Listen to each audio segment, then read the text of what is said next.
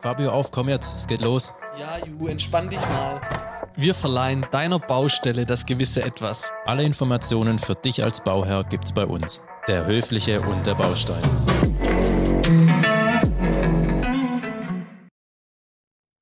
Also wenn unser Gast mit dem Kopf wippt, wenn äh, das Intro läuft, dann haben wir ja alles richtig gemacht. Hallo und herzlich willkommen zu einer neuen Folge. Wir machen das heute mal so, wir stellen mal unseren Gast vor und wenn was fehlt oder ähm, was dazu erfunden wurde, was sich aber gut anhört, dann lassen wir es einfach drin, würde ich sagen. Wir haben heute Manuela Reibold-Rohlinger zu Gast. Sie ist bekannt aus der aktuellen CDF-Reportage Ärger beim Hausbau. Außerdem ist die Powerfrau Manuela Fachanwältin für Bau- und Architektenrecht, Gründerin von Bauglück, Schlichterin, Moderatorin, Autorin, Bauretterin und Expertin für Verbraucherbaurecht. Also ich glaube, ähm, das war's oder gibt's noch irgendwas?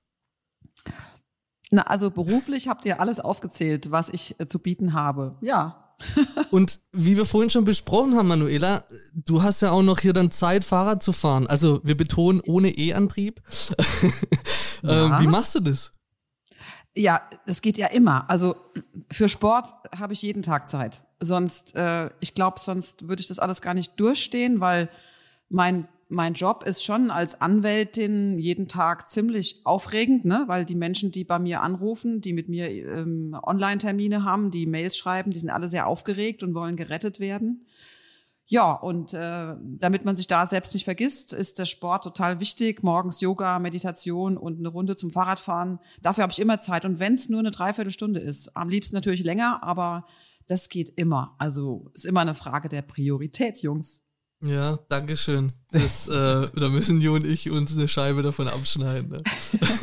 ich glaube, wir setzen unsere Prioritäten irgendwie falsch. Irgendwie woanders. Ja. Zu Aber viel auf der Baustelle. Ja. Wahrscheinlich. Aber das ist schon gut, wenn man das so schafft, doch, auf jeden Fall. Mhm. Sehr gut. Wir waren ja das letzte Mal bei dir im Podcast zu Gast und haben ja dir da auch ein paar Fragen stellen dürfen, die ähm, uns Zuhörer geschickt hatten.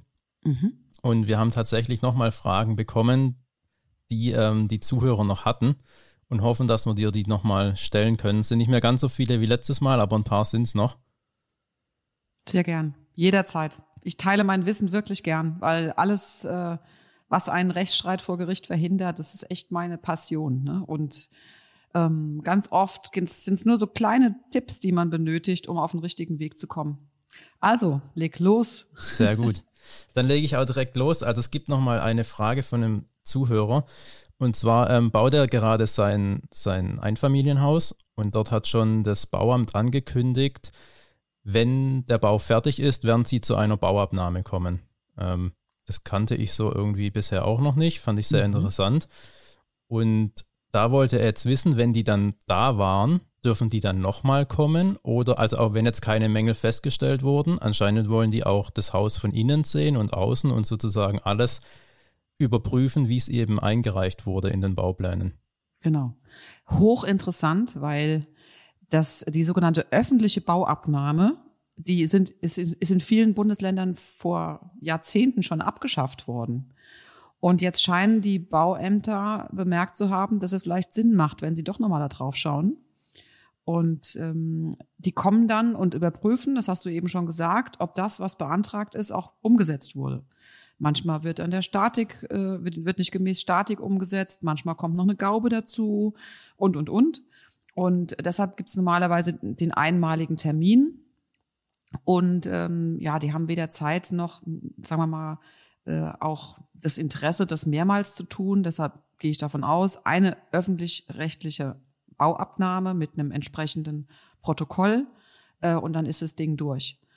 Wenn natürlich während der Abnahme irgendwas auffällt, dann werden die sicher nochmal kommen, wenn eine Auflage kommt, äh, noch etwas zu verändern, um das zu kontrollieren. Ja, aber normalerweise, wenn das einmal erklärt ist, ist es durch. Okay. Welches Bundesland ist es? Weißt du das? Das ist interessant. Ähm, ist, glaube ich, Schleswig-Holstein. Aha. Das muss ich direkt nachlesen, weil Es gibt viele Gutachter, die sagen, mein Gott, früher, als es die öffentlich-rechtlichen Bauabnahmen noch gab, war alles viel besser, weil es gab keine späten Überraschungen und ähm, es war so ein bisschen auch ein bisschen eine Möglichkeit für die privaten Bauherren ein bisschen Druck aufzubauen, falls der Unternehmer tatsächlich irgendwas nicht gemäß Statik gebaut hat oder ja irgendwas weggelassen hat, was sein muss oder irgendwas nicht ausgeführt hat oder zusätzlich ausgeführt hat. So kann man zumindest verhindern, sehr früh sogar, ähm, ähm, dass es zu einem öffentlich-rechtlichen oder öffentlich-rechtlich widrigen Zustand kommt. Ja. Mhm. Gute Sache. Das heißt, da wurde dann oder da wird auch überprüft, ob der Bauunternehmer auch richtig gearbeitet hat. Na, die gucken nicht nach Mängeln. Dafür okay. ist der Gutachter da, den die privaten Bauherren äh, möglichst beauftragt haben. Mhm. Aber es macht natürlich Sinn, wenn äh, ein äh, öffentlich-rechtlicher Unternehmer, also Quatsch, ähm, vom Bauamt draufschaut und sagt, okay, äh, hier ist alles eingehalten, die Statik ist umgesetzt und so weiter. Also das ist schon wichtig, weil die haben ja die Verantwortung, Gefahr für Leib und Leben ist die heilige Kuh, Nachbarschutz und so weiter. Das sind alles wichtige Dinge, dass da keine Fenster sind auf grenzständigen Wänden und so weiter. Da gibt es ja die dollsten Dinge. Mhm. Und das über, überprüfen die halt. Okay. Ich finde das nicht schlecht. Ja, das stimmt, das ist, ist schon ganz gut. Und wenn dann alles okay war, dann ist sozusagen dieses Abnahmeprotokoll erfüllt und dann ist das auch erledigt genau. für das Amt. Ja. Okay. Mhm. Sehr interessant. Doch fand ich auch interessant die Frage aber ist ja damit schon relativ einfach auch beantwortet. Ja. Die nächste Frage ist ähm, eine Frage, was glaube ich gerade auch alle irgendwie in irgendwelchen anderen, ja, wenn man auch gerade nicht baut, hat man damit meistens gerade auch zu tun. Das, ist, das, ist, das sind die Preiserhöhungen. Und da gibt es ja oft in den kleingedruckten Fußzeilen oder ähm, AGBs oder sonst wo auch immer, immer oder oft die, die ja, Möglichkeit, die sich dann die Bauunternehmen offen lassen, eben nochmal eine Preiserhöhung später durchzuführen. Also gerade für Arbeiten, die man vielleicht jetzt schon vergibt, aber die Arbeit dann tatsächlich vielleicht erst in einem halben Jahr oder so ausgeführt wird. Wie sieht es denn da aus? Also habe ich da dann auch die Möglichkeit, in einem halben Jahr, wenn dann die Arbeit durchgeführt wird, die Mehrkosten irgendwie verifizieren zu können oder die eben mhm. auch ähm, zu überprüfen, ob die überhaupt gerechtfertigt sind? Ja, also danke für die Frage. Das ist auch das, was ich jeden Tag quasi in meiner Kanzlei immer telefonisch beantworte. Also es gibt für öffentliche Auftraggeber im Verhältnis zu einem normalen Unternehmer ähm, Preiskleidklauseln. Die sind in der Regel bei Verbraucherbauverträgen überhaupt nicht möglich. Ja, ähm, es ist wichtig, dass ein privater Bauherr darauf achtet, dass er einen Festpreisvertrag bekommt und dass er die Bauleistung so konkret wie möglich ganz zu Beginn, wenn er den Vertrag unterschreibt, bemustert. Heißt, wenn ich da ungenau bin, sind natürlich dann später irgendwelchen Nachträgen Tür und Tor geöffnet. Ähm, hinzu kommt, dass der Bauherrenschutzbund beispielsweise auch schon zahlreiche Unternehmer abgemahnt hat, weil sie eben verbraucherfeindliche Klauseln in ihren Verträgen haben. Gerade diese Fragen, wie lang ist jetzt der Festpreis und unter welchen Bedingungen kann ich den Preis erhöhen und so weiter, gibt es einfach ganz oft das Problem der fehlenden Transparenz. Also ein Verbraucher kann nicht verstehen, wenn er den Vertrag unterschreibt, dass es später plötzlich teurer werden kann. Und das ist dann grundsätzlich problematisch und kann angegriffen werden. Und dann hat der Unternehmer später das Problem, dass er sein, seine Mehrkosten nicht wird durchsetzen können. Viele kommen auch mit dem Paragraphen 313 BGB. Das ist der Wegfall einer Geschäftsgrundlage nach dem Motto, ja, wenn wir das vorher gewusst hätten, dass das Holz jetzt zu 100 Prozent teurer ist als noch vor anderthalb Jahren, dann hätten wir es ihnen anders angeboten. Und da ist es auch in der Regel so, dass der Unternehmer es nicht gelingt, zu beweisen, dass es ausgerechnet diesem Bauvorhaben nicht dazu gekommen ist oder dass er dann quasi jetzt nur teureres Material einkaufen konnte. Und die Rechtsprechung verlangt von den Unternehmern, dass sie den Markt beobachten. Und wenn die quasi im, im Jahr 2021 einem Verbraucher einen Vertrag anbieten und ähm, Festpreis äh, festlegen für zwölf oder noch besser 18 Monate, ähm, dann ähm, muss er dafür sorgen, dass er zu diesem Preis auch erfüllen kann und kann nicht so ohne weiteres die Kosten erhöhen. Also ich will damit sagen, die Preisgleitklauseln im privaten, beim privaten Verbraucherbauvertrag äh, sind in der Regel unwirksam, kann man sich direkt mal merken.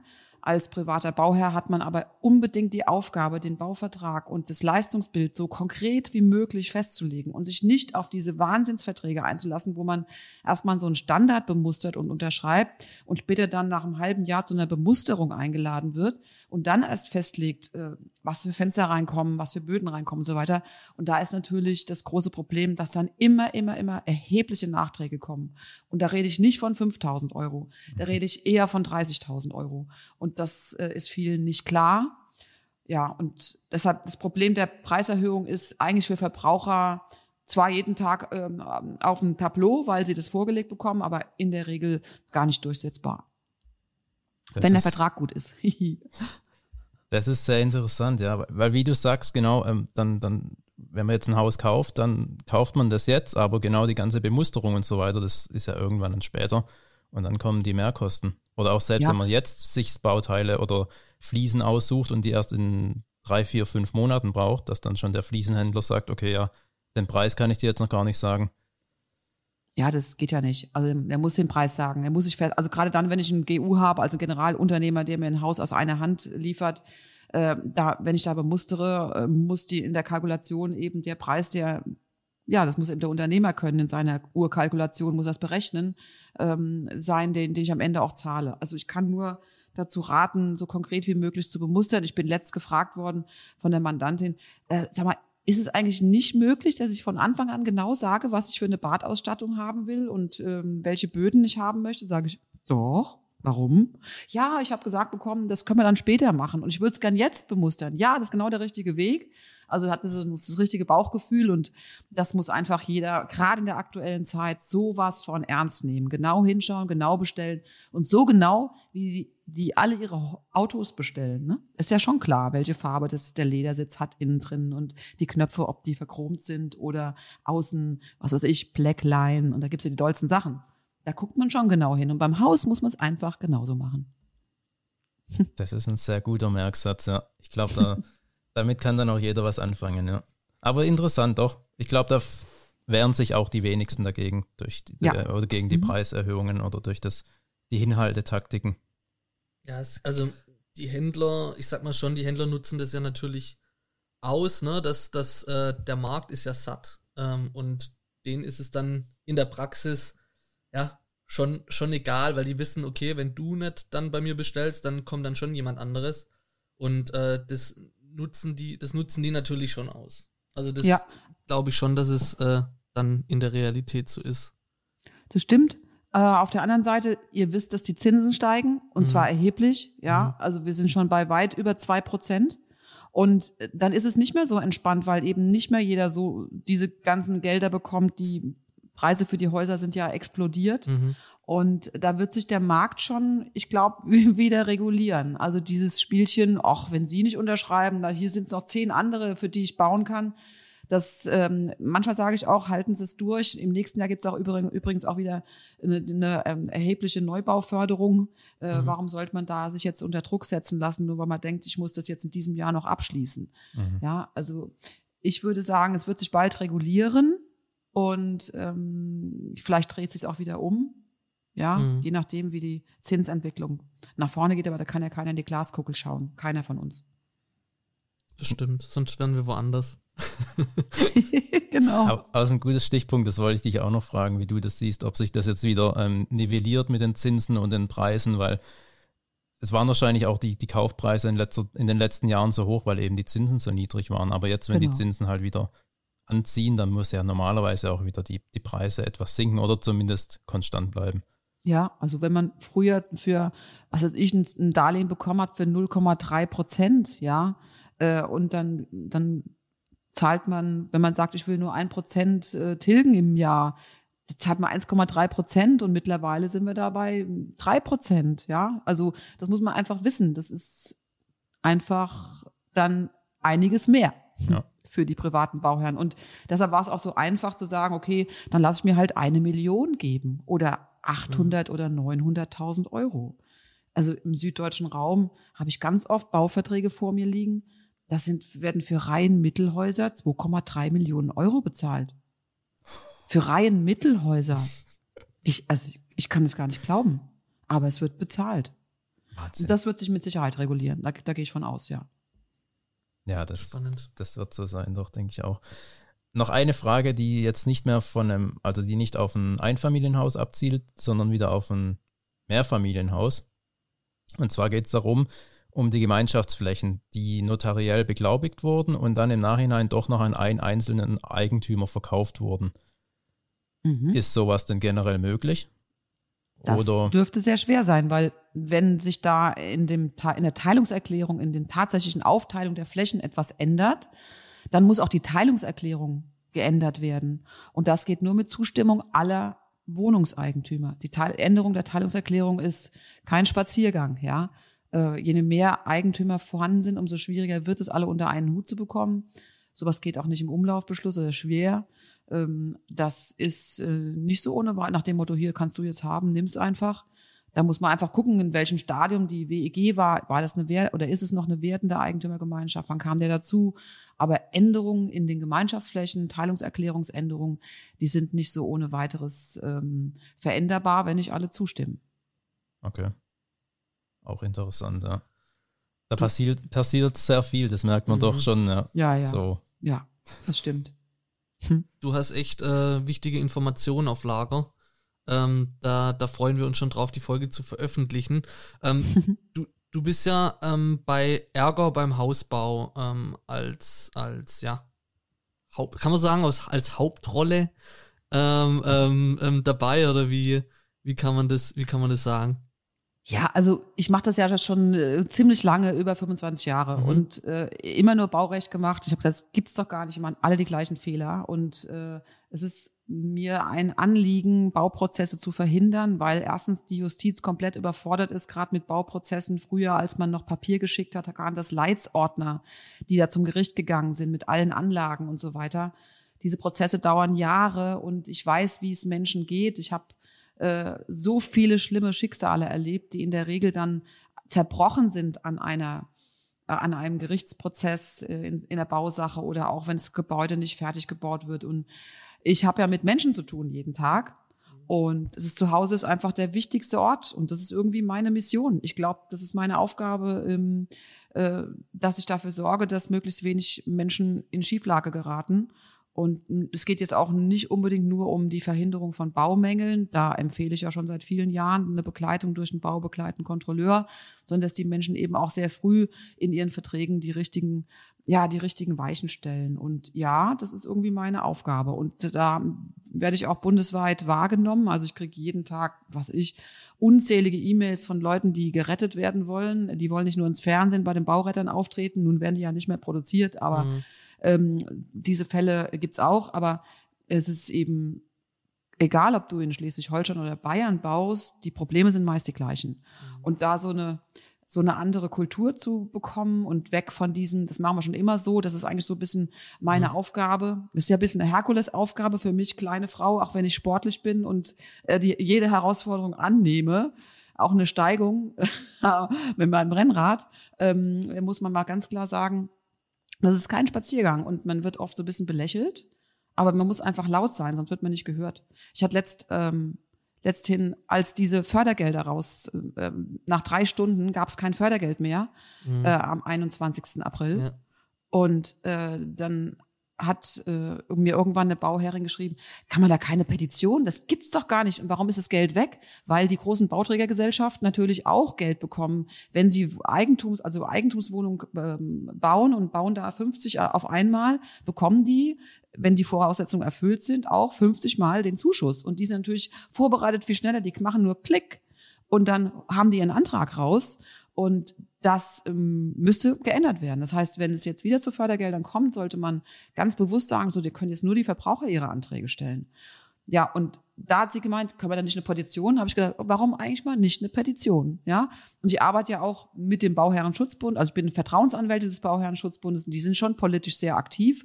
Mit Hilfe des Bauherrenschutzbundes gab es ja auch die Änderung im, im Bauvertragsrecht.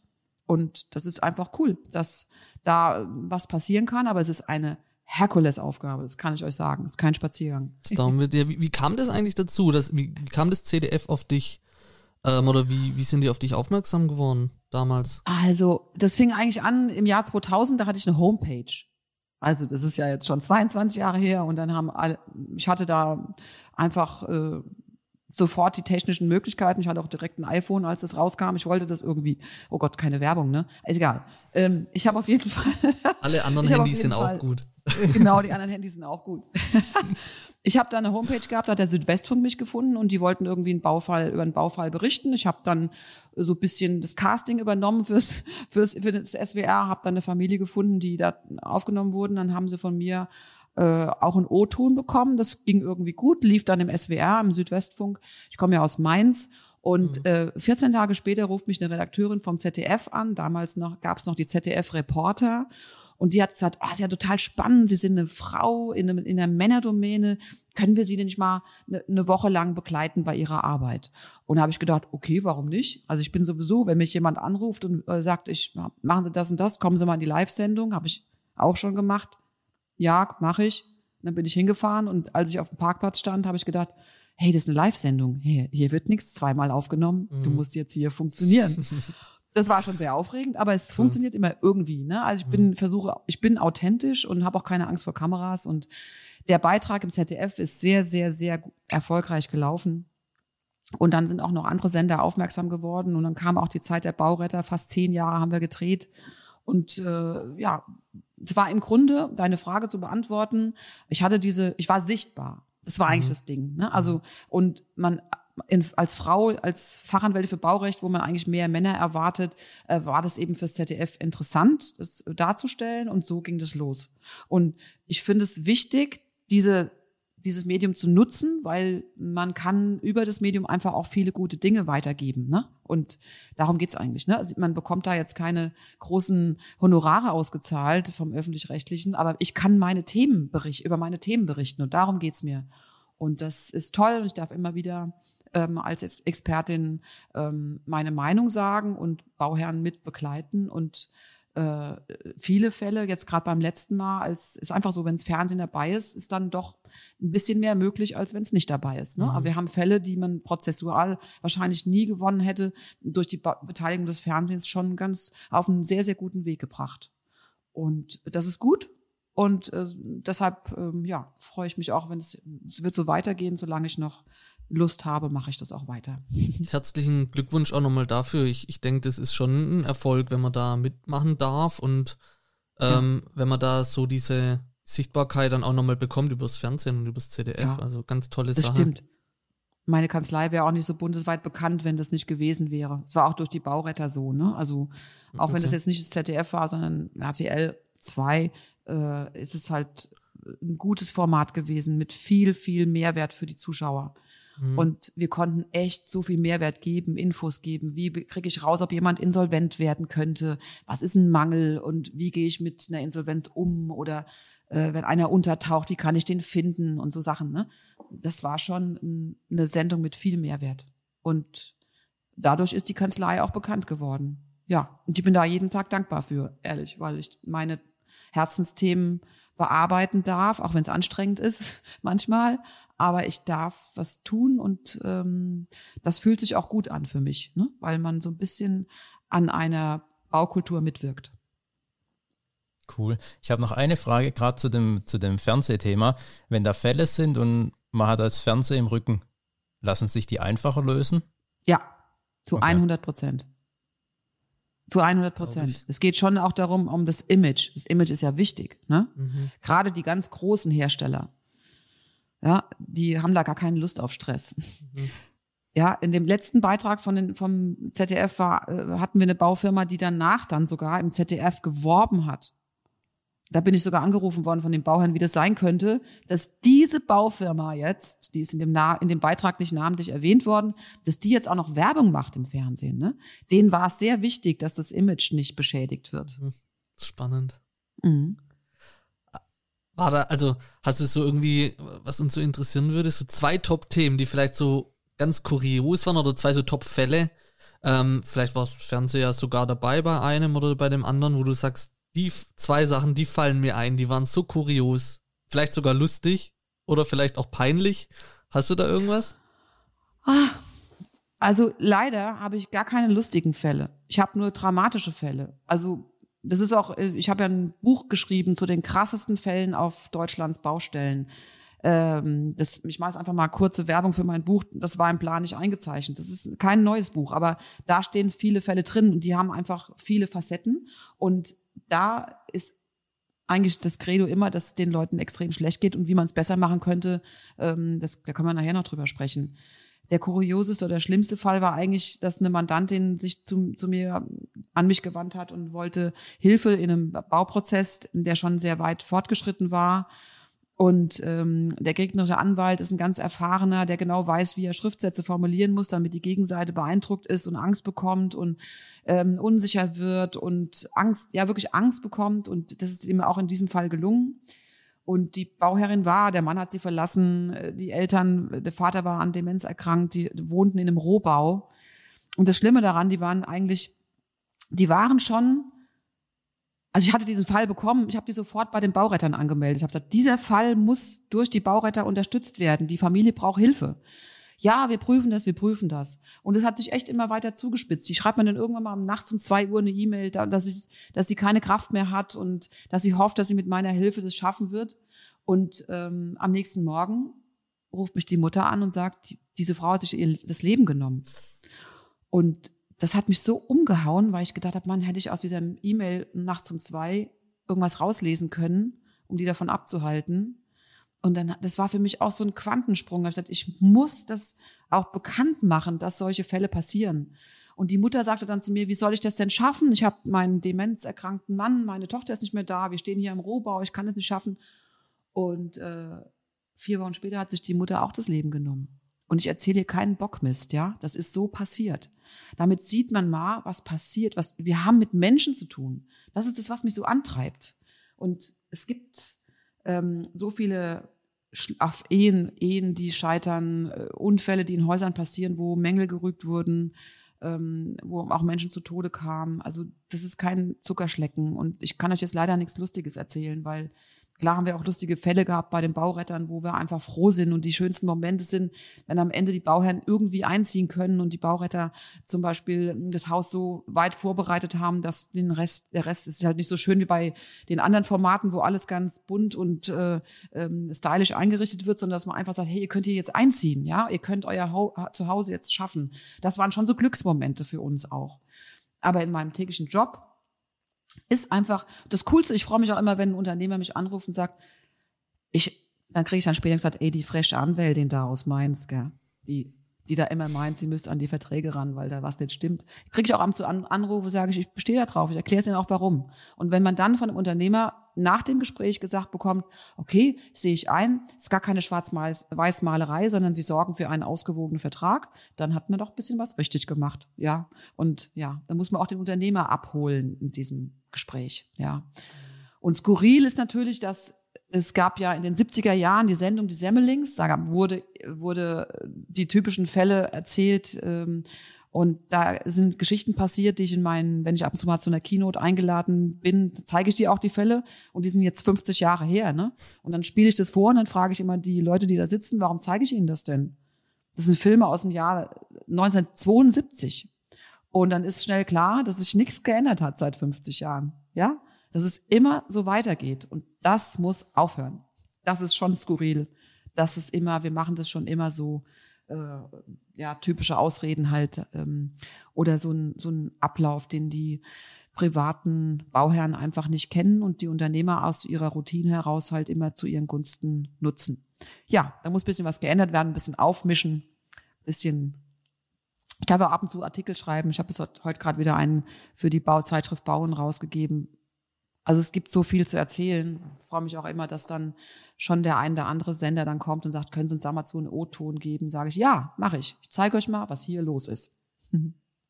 Mhm, auf jeden Fall. Also da bin ich ganz ehrlich äh, sehr überfordert und bekomme auch schweißige Hände, ähm, wenn ich mhm. das höre, dass sich da jemand das, das Leben nimmt. Und das unterstreicht mhm. ja nochmal, wie wichtig dein Job ist. Und ja. ja, das ist schon, also ich bin da absolut überfordert. Und ähm, mir fällt da echt dazu gar nichts ein. Das ist einfach nur grausam, ja, was da passieren kann. Ja, es ist leider so. Weil das ist der wichtigste Ort, das, das weiß der Julian als Bauherr. Das weiß jeder Bauherr. Du freust dich total drauf und wenn du im Musterhauspark stehst, denkst du, oh super, ja genau so hätte ich es gern. Und dann merkst du, es gibt schon ein Problem, weil es gibt gar kein Grundstück und dann hast du schon unterschrieben, dann läuft dir die Festpreisbindungszeit weg, dann macht der Architekt nicht das, was du beauftragt hast, dann dann gibt es ein Problem im Boden und du denkst, oh Gott, oh Gott, ich habe so viel Geld aufgenommen, ich muss ich auch noch Miete und Bereitstellungszinsen zahlen. Und das bauscht sich so auf, ja. Mhm. Und dann, das sind wirklich existenzielle Ängste. Und da sind immer Familien mit Kindern im Spiel. Oder Familien mit Oma, Opa, die mit einziehen. Es ist der wichtigste Ort für einen Menschen, sein Zuhause. Jetzt, äh, da kann man nicht einfach sagen, ja, wird schon, oder da muss man echt sich ein bisschen anstrengen und ähm, darf auch verlangen, dass die Verträge ordnungsgemäß sind, dass man nicht ähm, den alten Stiefel von vor 50 Jahren durchspielt. Ich habe letzte Woche eine Fortbildung gemacht zu BIM. Das ist im öffentlichen Auf bei den öffentlichen Auftraggebern ganz normal, Building, ähm, Information Modeling, das heißt, alles wird digitalisiert. Und äh, im, in Deutschland ist die Digitalisierung in der, im Baugewerbe auf Platz zwei ganz unten unter, also direkt nach dem Agrargewerbe. So krass. Äh, das Baugewerbe ist so wenig strukturiert, da wird so viel dem Zufall überlassen, da wird so sch schlecht organisiert, die sind teilweise überhaupt nicht effizient äh, bestellen zu viel und dann, ach, nimm das für die nächste Baustelle. Also da ist so viel im Argen, da könnte man so viel, da kann man auch eine extra Folge drüber machen, wie man das digitalisieren und verbessern könnte. Ähm, da ist ganz viel im Argen. Und da muss einfach ganz viel passieren, ja. Da haben wir tatsächlich auch schon eine Folge drüber gemacht. Also mhm. äh, da können wir gleich mal Werbung machen, gerne mal, mal reinschalten. Ich habe keine Ahnung, wie viele Folge das war, aber da haben wir schon drüber gesprochen, über die Digi Digitalisierung mhm. im Handwerk. Ähm, das ist auch echt spannend, aber da wird sich auch einiges tun, weil es da so viel Potenzial gibt und da gibt es jetzt schon einige Startups, die da ja. Gas geben. Ja. Und ähm, vielleicht ist das ein oder andere Startup auch ein bisschen zu früh dran. Ähm, da müssen, glaube ich, noch junge Leute nachkommen, dass da auch dann auch wirklich perspektivisch was geht. Aber wie du sagst, da, da kann man noch mehrere Folgen draus machen zu dem Thema. Ja, das ist richtig. Die Unternehmen müssen es halt annehmen, wie du sagst, ja, bis da mal die nächste ja. Generation nachkommt richtig. und die Digitalisierung da auch zulässt. Und es würde vieles, vieles beschleunigen, auf jeden Fall. Die Kosten würden minimiert werden und es ist einfach viel besser zu koordinieren. Hm. Mhm. Ja. Ja, das, ja. Wir haben noch ein anderes interessantes Thema, beziehungsweise du, du hast ja den Bauherrenführerschein. Und da wir ja auch viele Bauherren als Zuhörer haben, haben wir gedacht, da kannst du jetzt hier auch gern mal noch ein ähm, bisschen Werbung in eigener Sache für dich machen, weil ich glaube, das bringt auch jedem Bauherr oder jedem, der, das, der den Bauherrenführerschein bei dir durchführt oder absolviert, ich denke, echt einen großen Mehrwert. Ja, auf jeden Fall. Also erstmal vielen Dank, dass ich darüber sprechen darf. Das ist äh, auch in der Phase, als ich diese schlimmen Fälle erlebt habe, daraus geboren. Ich muss irgendwas tun, damit sich was ändert. Okay, ähm, dann habe ich mir gedacht, irgendwas Smartes und habe dann angefangen, Bauherren, Führerschein, ähm, weil ich habe ich hab einen Bootsführerschein gemacht, ich habe einen Hundeführerschein, also das heißt, ich habe gezeigt bekommen, wie man sich richtig verhält und wie man einen Hund richtig erzieht, natürlich einen Autoführerschein und so weiter. Und dann habe ich gesagt, warum gibt es denn eigentlich keinen Bauherren oder Bauführerschein? Weil man muss doch wissen, was da auf einen zukommt beim Lebensprojekt Hausbau. Hab dann ähm, analoge Kurse entwickelt, die sind total gut gelaufen, die waren immer ausgebucht äh, und die Leute kamen aus Wuppertal, Hamburg und München und die haben dann gesagt, ja, können Sie nicht auch mal nach Wuppertal, Hamburg und München kommen? Hab ich gedacht, wenn ich das jetzt auch noch mache und noch Fernsehen und die Kanzlei, dann müsste ich mich klonen, um das hinzubekommen. Und dann hat mir irgendwann mal jemand gesagt, ah, wie wär's denn mit einer Online-Schulung? Und dann habe ich da relativ früh mit so einem Online-Führerschein angefangen. Äh, mittlerweile machen ja viele, viele Branchen äh, bieten diese Online-Kurse äh, an. Und ähm, ja, der hat sich mittlerweile wirklich etabliert. In diesem Kurs lernt man das, was ich auch im Analogkurs zeige. Worauf muss ich achten, um ein Grundstück zu finden? Wie verhandel, verhalte ich mich gut, wenn ich mit einem Unternehmer verhandeln möchte? Was ist wichtig? Welche Reihenfolgen? Was ist mein Fahrplan? Das ist wie so eine Orientierungshilfe. Den kann ich während der kompletten Bauzeit ähm, eigentlich dauerhaft immer wieder aufrufen. Und ähm, die haben auch so ein besonderes Backup zu mir. Ich mache einmal im Monat mit all meinen Bauherren Führerschein-Teilnehmern eine äh, Sprechstunde. Da können dann so Themen, die unter Nägeln brennen, ähm, besprochen werden. Ähm, und das, der Kurs schließt dann auch, nachdem man verschiedene Kapitel durchgemacht hat. Das geht erstmal allgemein, so richtig vom Bauablauf äh, heruntergebrochen.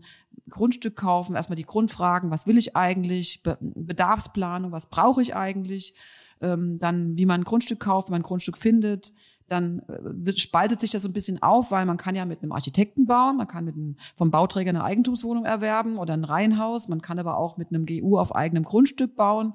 Das wird alles erklärt, die verschiedenen Facetten. Dann kommen die wieder zusammen. Wie verhalte ich mich während der Bauphase? Was mache ich, wenn es Mängel gibt? Wie verhalte ich mich da richtig? Wie verhalte ich mich bei der Abnahme richtig? All das wird beigebracht mit Videos, ganz spannende Videos, die wir aufgenommen haben, Audios, dazu Texte, Checklisten, Muster schreiben und das ist alles da inkludiert. Und am Ende gibt es einen Test, um zu kontrollieren, ob man alles verstanden hat. Ja, und dann kriegt man auch ein Zertifikat und dann hat man den Bauherrenführerschein erworben. Und die Bauherren, die das gemacht haben, haben weniger Stress am Bau, ganz sicher. Das mit dem Test finde ich ja richtig cool. Mhm. Ja. Das ist echt eine gute Idee, ja. Ja, ja. Cool. Ähm, ja, wir kommen so langsam zum Ende. Ähm, ja. Wenn wir immer einen Gast haben, Manuela, da haben wir ein äh, Format entwickelt, das nennt sich die drei steinigen Fragen vom Höflichen. Und die Fragen, also um dich da nur so ein bisschen vorzubereiten, die können, also immer mit einem Augenzwinkern betrachtet bitte, können die aber ja. auch leicht provozierend sein. Und du darfst gerne antworten, wie du möchtest. Du kannst zurückschießen, du kannst ähm, das mit einem Schmunzel nehmen oder wie auch immer. Und es sind okay. drei Fragen. Die erste, bist du bereit, ja? Ich bin bereit. Sehr gut. Die erste Frage ist, findest du, also genau, und ähm, deine Antwort darf immer gerne so knapp wie möglich, also nicht ähm, mega ausführlich, sondern das Erste, was dir einfällt, praktisch dann halt antworten, dann reden mhm. wir kurz drüber. Ähm, findest du Menschen, die Streit anzetteln, gut? Nein, überhaupt nicht. Nein. In Klammern, in Klammern habe ich dahin stehen, wenn es die nicht geben würde, dann hättest du ja eigentlich keinen Job.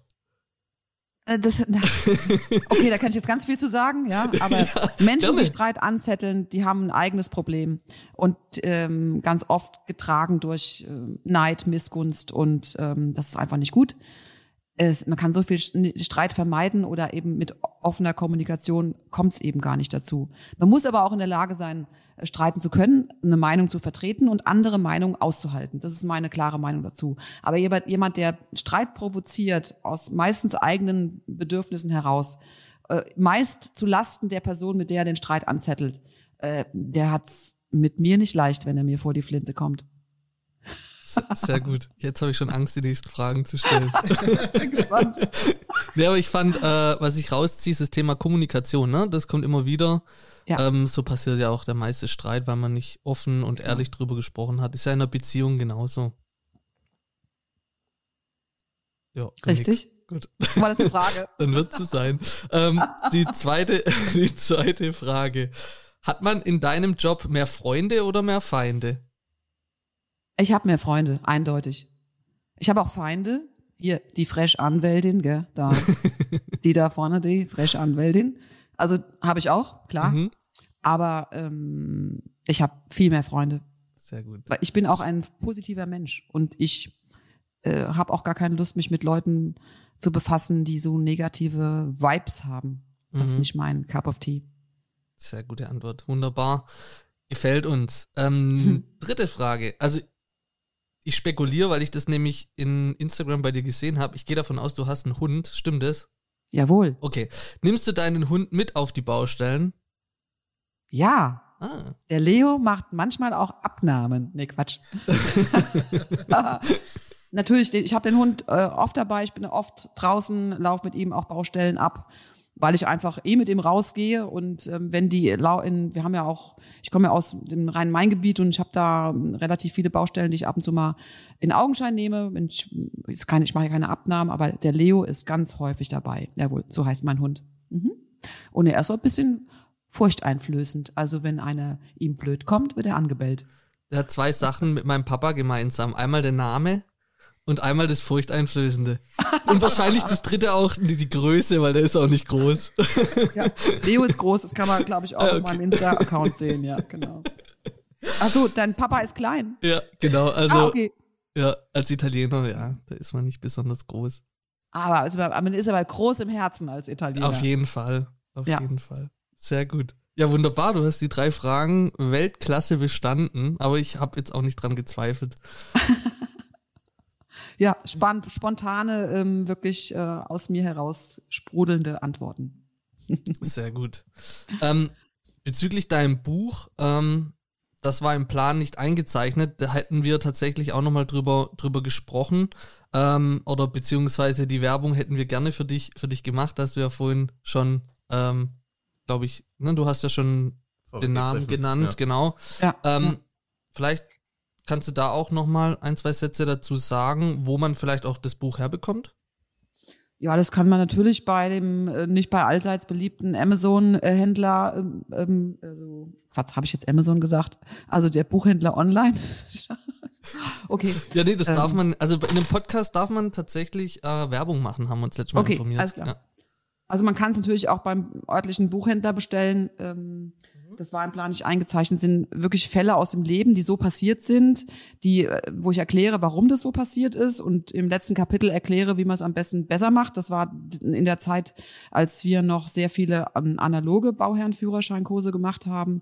Äh, es ist erschreckend. Es gibt Leute, die sagen, sie haben es nicht mehr aus der Hand genommen und gelesen von A bis Z. Es gibt welche, die sagen, boah, das hat mich so frustriert, ich konnte es gar nicht fertig lesen, ne? weil da auch diese äh, Geschichte äh, mit den beiden Frauen ähm, vorkommt. Aber das ist, das ist das, was passiert ist. Und mir war es wichtig, darüber zu berichten. Es waren auch, es sind auch Fälle dabei, die wir bei den Baurettern ähm, betreut haben, einfach da auch mal die Geschichten zu erzählen, wieso was entstehen kann. Und äh, absolut wirklich so passiert, wie sie im Buch stehen. Ja. Wahnsinn. Ich würde auch was anbieten. Ihr könnt, wenn ihr wollt, es ist immer ein bisschen Aufwand, ich würde, ich würde drei Buchexemplare verschenken unter Mhm. euren Hörern, wenn ihr das wollt. Ich Ja, würde das die, ich würde die signieren und ähm, Das ja, ihr könnt ja genauso euch was an. überlegen, wie man da rankommt. Da habe ich jetzt nichts mehr zu tun, aber ich stelle drei Stück zur Verfügung. Ja, da kann man auf jeden Fall ein Gewinnspiel machen über Insta. Mhm. Das, das bekommen wir hin, ja. Das machen wir. Auf jeden Großartig. Fall. Cool. Coole Super, Idee. vielen Dank. Sehr gerne. Und die Zeit ist echt wieder voran. voran äh, ja. Was ich noch sagen wollte, ich glaube, wenn ich nochmal bauen werde, dann werde ich auch den Bauführerschein von dir ähm, Ja. mal Ich durchführen. bin sicher, du würdest den, Text, den Test bestehen. Du bist so ein Fuchs, Julian. Genau deshalb will ich noch machen, weil ich will wissen, ob ich den, ob ich den Test auch bestehe. nee, sehr Großartig. gut. Dann ähm, vielen Dank für die Ja. sehr, fand ich doch kurzweilige Folge Mhm. mit dir, für die vielen Mhm. beantworteten Fragen, die noch so offen waren. Ich glaube, da hat wieder jeder irgendeinen Mehrwert rausziehen können und war doch auch sehr unterhaltsam in Mhm. diesem Sinne. Vielen Dank, dass ich dabei sein durfte. Es hat mir auch viel Spaß gemacht mit euch, immer dieses Schmunzeln auf dem Bildschirm zu sehen. das ist schon klasse. Und ja, lasst uns einfach in Kontakt bleiben. Danke Auf fürs jeden Fall. Zuhören und bis bald. Ciao. Tschüss. Danke, dass du bis hierhin unseren Podcast gehört hast. Es wäre super, wenn du unseren Podcast abonnierst, weil nur so können wir gemeinsam wachsen und nur so bekommen wir auch tolle Gäste, die du dann auch spannend findest. Deshalb abonniere unseren Podcast, geh auf unsere Homepage, informier dich über uns bei www.derhöfliche-derbaustein.de und lass uns gemeinsam weiter wachsen. Danke fürs Zuhören und bis bald. Ciao.